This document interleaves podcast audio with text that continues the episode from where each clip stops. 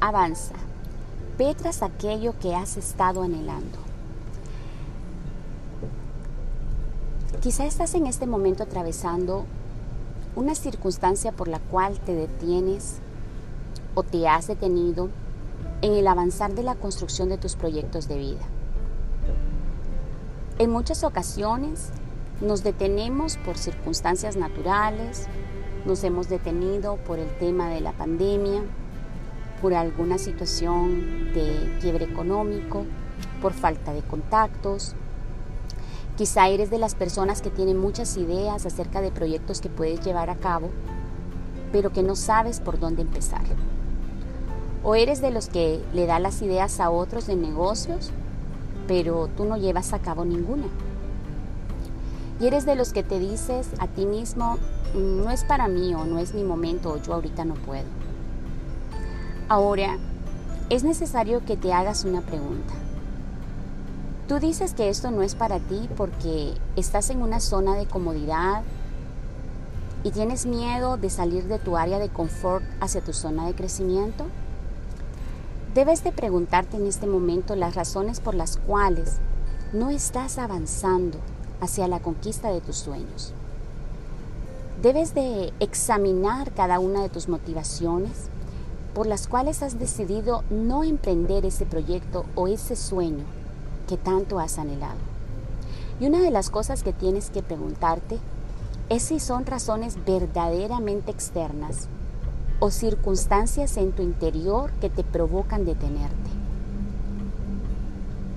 Para ello, he preparado algunos consejos para animarte a que comiences a avanzar hacia el deseo del cumplimiento de tu corazón, hacia la manifestación de tus sueños.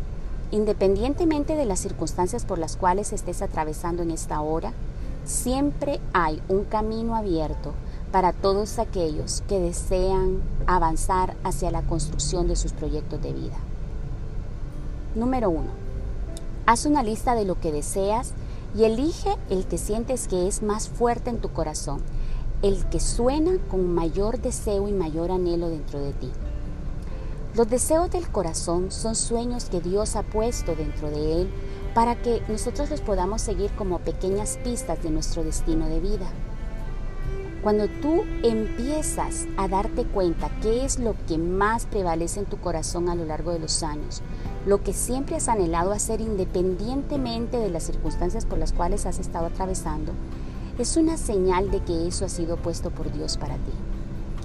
Cuando te das cuenta de esto, Junto con ello también comienzan a salir tus bendiciones, la provisión para tu proyecto, tus conexiones divinas, tus clientes y todos aquellos ayudadores que ya han sido puestos en tu camino para que tu proyecto pueda manifestarse. Así que comienza en este momento y haz una lista de tus deseos. Pero luego elige cuál es el más fuerte y enfócate en ello. Número 2. Empieza ahora mismo. No le des largas. Avanza con tu decisión. Cuando nosotros tenemos una idea plasmada en nuestro corazón, pero le damos largas, la postergamos, la pensamos, la analizamos una y otra vez, finalmente terminamos perdiendo el impulso y desmotivándonos. Y esto nos impide que nosotros lleguemos a manifestar aquello que deseemos. Sin embargo, cuando tienes una idea, es hora de tomar acción en ello, de avanzar. ¿Cómo avanzas? Haciendo planes cortos, metas cortas que te lleven una tras otra hasta lograr manifestar aquello que deseas. Para ello, es necesario que te hagas un par de preguntas. ¿Qué es lo que quiero hacer? ¿Cómo lo puedo hacer? ¿Cuándo lo voy a comenzar a hacer? Dónde lo tengo que comenzar a hacer, por qué lo quiero hacer y para qué. Cuando tú te contestas estas preguntas, entonces comienzas a establecer metas cortas que te permitirán ir avanzando día tras día.